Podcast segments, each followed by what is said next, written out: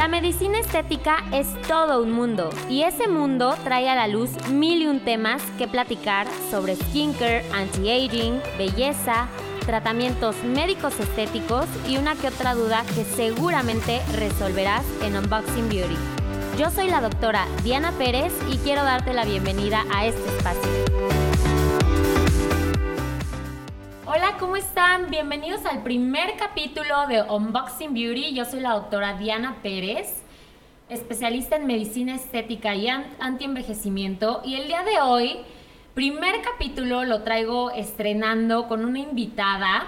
Ella es la doctora Wendy Contreras, anestesióloga, egresada de la Universidad Autónoma de Querétaro en medicina, con especialidad en anestesiología, ¿cierto? Así es. ¿De dónde hiciste tu especialidad? Hola, buenas tardes, ¿cómo están? Yo soy Wendy, como les comenta Dianita. Yo hice mi especialidad en México en el hospital de Pemex Picacho. Súper bien, súper bien. Y hoy la invité porque tenemos un tema que ha dado muchas vueltas en redes, ha, ha, estado presente en pláticas, reuniones, entre el ambiente médico también. Lo que pasó con una, con una pues físico-culturista, ¿no? De 23 años en Guadalajara con Odalis. Desde Querétaro, las condolencias a toda su familia porque realmente fue, muy, muy lamentable lo sucedido. Y bueno, quería platicar de este tema, obviamente, con, eh, con alguien experto también.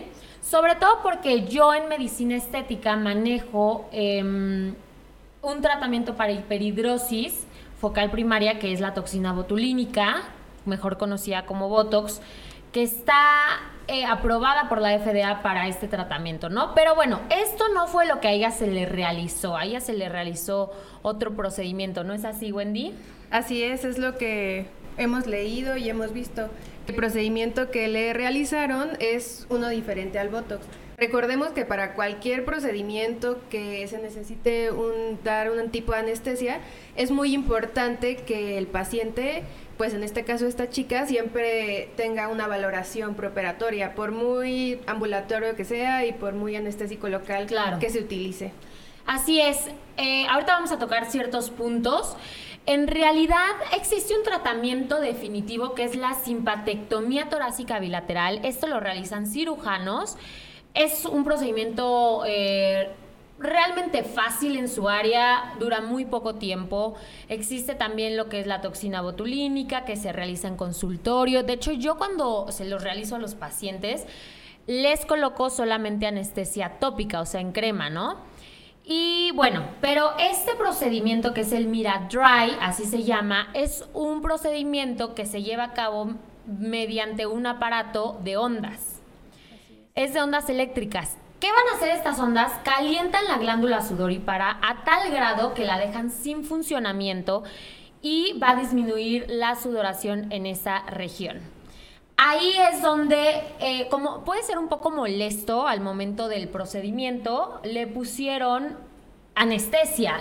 La verdad es que yo no sé con exactitud qué tipo de eh, anestésico fue. Seguramente fue lidocaína, que siempre es lo que se tiene a la mano. Claro previo a empezar el tratamiento. Entonces, eh, lo que se dice es que se infiltra, ¿no? Generalmente eh, se infiltra pues cualquier anestésico local y lo más comúnmente utilizado es la lidocaína. Pero recordemos que pues todos estos medicamentos eh, tienen pues una indicación y obviamente van a tener un efecto si no se colocan en el sitio en el que se deben de poner. Entonces, por ejemplo, suponemos que esta chica, porque con la información que se tiene, pues no, no está tan abierto, pero para ese tipo de procedimiento lo que se hace es pues una técnica de anestesia local que lo que hace es que se infiltra. ¿Qué quiere decir? Esto que con una jeringa muy pequeñita, este medicamento se inyecta vamos sea en el tejido celular subcutáneo o en la grasa, ¿no? Entonces hacemos una asepsia, una limpieza, pero nosotros no podemos infiltrar estos medicamentos directamente, sino que tenemos que aspirar, o sea, jalar el émbolo de la jeringuita para comprobar que no vayamos a estar en un vaso, ya sea una arteria o una vena, porque obviamente esto puede tener diferentes complicaciones que creemos que es lo que sucedió con esta chica. Así es, esa realmente es la hipótesis y es algo eh, básico para los médicos. Realmente yo, yo creo que el punto aquí es eh, ir con personas que estén capacitadas en estos tratamientos con médicos que, que, bueno, esa, o sea, eso te lo enseñan desde clase 1 de medicina, así es. Entonces, bueno, ir con gente capacitada. Efectivamente, probable, como dice Wendy, eh, la, probablemente la inyectaron en una arteria en vena y pues cae en paro. O sea, te puede, puedes hasta convulsionar, paro, etcétera. Bueno, Paso siguiente, no, no, no tenían nada para revertir el paro, para sacarla adelante, que eso también fue, es un punto importante, ¿no?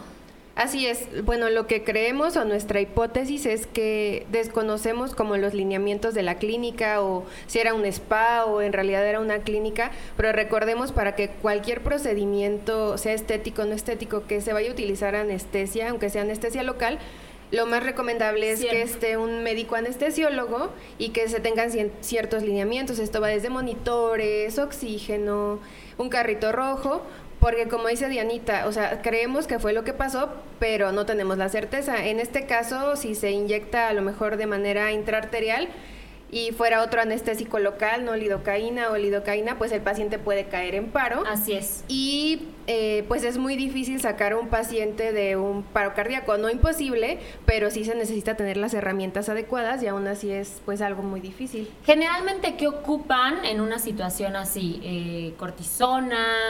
¿Adrenalina? O sea, lo primero que se tiene que hacer pues es que tenemos que monitorizar el paciente, o sea, como tú comentas, todos los procedimientos eh, pues van a tener un riesgo, ¿no? Si son con anestesia, hay que tener monitorizado al paciente, se le solicita una la valoración previa al procedimiento, esto también por la norma oficial de anestesia, hay que conocer al paciente, aunque tú seas sano, pues necesitas tener una valoración, obviamente van a aumentar los riesgos si tú tienes alguna enfermedad o consumes algunas otras cosas o la edad, todo esto, pero pues hay que hacer la valoración, el monitoreo y pues siempre tenemos que tener a la mano nosotros mm, equipo para poder manejar la vía aérea. ¿Esto qué quiere decir? Pues tener un tubo, un laringoscopio, medicamentos y en el carrito rojo, como comentas, pues ahí llega a haber esteroides, atropina, efedrina, que son medicamentos específicos ya pues se llegará a presentar este tipo de situaciones. Bien, así es. Y bueno, realmente cuando se ocupa una anestesia con sedación, la norma oficial mexicana exige que haya un anestesiólogo presente, o sea, una sedación no se puede dar en una clínica, en una plaza o en cualquier consultorio, no, o sea, tiene que ser en un lugar donde tengas las herramientas disponibles para sacar al paciente adelante en, un caso como estos, ¿no? Entonces, bueno, otra situación que se comentaba mucho, ella, bueno, se dedica al fisicoculturismo, se dedicaba y... Eh, Decían que también no está confirmado porque realmente la, historia clínica pues fue muy pobre. Eh, que estaba tomando clenbuterol, creatina y oxandrolona. Todos estos eh, son, ella los tomaba pues para, para eh, dar como mejor su desempeño pues en el fisicoculturismo. Em, para empezar, el clenbuterol, ¿qué es lo, ¿para qué lo utilizamos, Wendy? Bueno, el clenbuterol a lo mejor les suena porque es lo que se llegaba a utilizar para que el ganado eh, subiera como de peso y de ahí se pudiera obtener más carne. Pero en medicina, pues el clenbuterol va a ser un broncodilatador. ¿Esto qué quiere decir? Así, por ejemplo, como el salbutamol, que se llega a utilizar para que los pacientes puedan tener una mejor respiración y los bronquios se liberen. En este caso, eh, pues esto solo puede ser recetado pues por alguien experto, ¿no? Y con una prescripción médica y por tanto tiempo. Porque como comenta Diana, pues estos medicamentos van a tener eh, diferente eh, manera de actuar dependiendo del tiempo y pues obviamente no son para consumirlos siempre. Así es. Aquí lo que eh, el clenbuterol también, como, como mencionó Wendy, que se utilizaba hace tiempo para hipertrofiar el ganado, eh, los fisicoculturistas lo utilizan para hipertrofia de los músculos, ¿no? Pero pues recordemos que el corazón es un músculo, entonces también se va a hipertrofiar. Em, aumenta el tejido muscular, este, y por ende da una hipertrofia cardíaca. Entonces, bueno, este es del, del clenbuterol que eh, al parecer ella tomaba. Ahora, la oxandrolona. Cuéntanos un poquito de eso, porfis. La oxandrolona es otro de los medicamentos que se dice que ella tomaba. Este va a ser un anabólico hormonal que lo que hace es aumentar masa muscular y el tejido graso lo disminuye, ¿no? Como el sueño de cualquier deportista.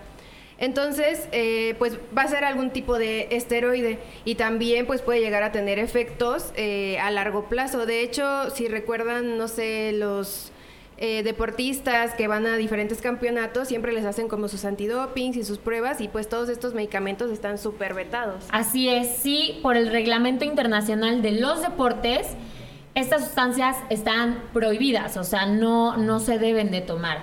Y por último, la creatina, que esta es más común entre hasta deportistas y personas que van al gimnasio una sustancia que se utiliza previo al entrenamiento físico para que eh, lo hagan con mayor vigor y con mayor potencia. Entonces, ¿pudieron estos medicamentos afectar el desenlace de esta situación? Desde mi punto de vista, yo creo que no, por como nos lo cuentan, ¿no? No sabemos exactamente, no estábamos ahí, pero eh, pues es un procedimiento ambulatorio, una anestesia local entonces, obviamente, todas las sustancias y medicamentos van a alterar de una u otra forma el organismo, ¿no? Así como comentas, la hipertrofia cardíaca. ¿Qué, quiere decir la hipertrofia? Por los que no sabemos estos términos, que el corazón se haga más grande, así como la pierna se hace más grande, el músculo del corazón se hace más grande. Entonces, ahí puede llegar a haber problemas.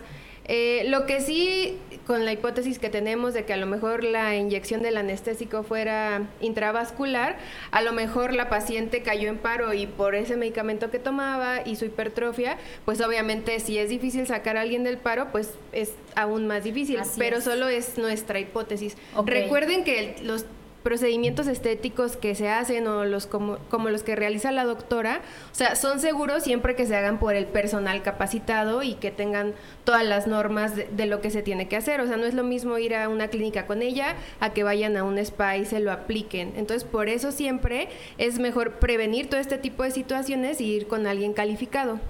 Sí, efectivamente, alguien que tenga las bases, que tenga eh, producto o ahora sí que medicamentos para revertir algo, un desenlace fatal que no está considerado, obviamente.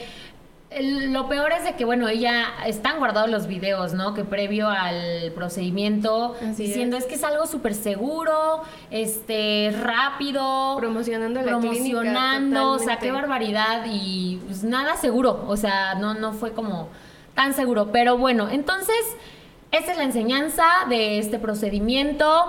Eh, vayan con personal capacitado, médicos, em, médicos también llenen una historia clínica completa del paciente, conózcanlo bien y protéjanse, o sea, tengan a la mano sus medicamentos para revertir cualquier cosa. Si saben que no deben de hacer un procedimiento fuera de un hospital, no lo hagan porque siempre hay riesgos. Y pues ahora sí que siempre llamar a un anestesiólogo, médico intensivista, urgenciólogo, en fin. Pues e, esto fue todo por hoy del primer capítulo. Le agradezco muchísimo a la doctora Wendy por haberme acompañado este, para hacer mucho más enriquecedor este, este capítulo. Y pues muchas gracias, Wendy. No, gracias a ti, Dianita. Un placer y esperamos que esta información les sea útil y que sigan aquí en el canal de Diana. Gracias, chicos. Nos vemos en el próximo capítulo. Gracias por escuchar. Bye bye. La medicina estética es todo un mundo y ese mundo trae a la luz mil y un temas que platicar sobre skincare, anti-aging, belleza, tratamientos médicos estéticos y una que otra duda que seguramente resolverás en Unboxing Beauty. Yo soy la doctora Diana Pérez y quiero darte la bienvenida a este espacio.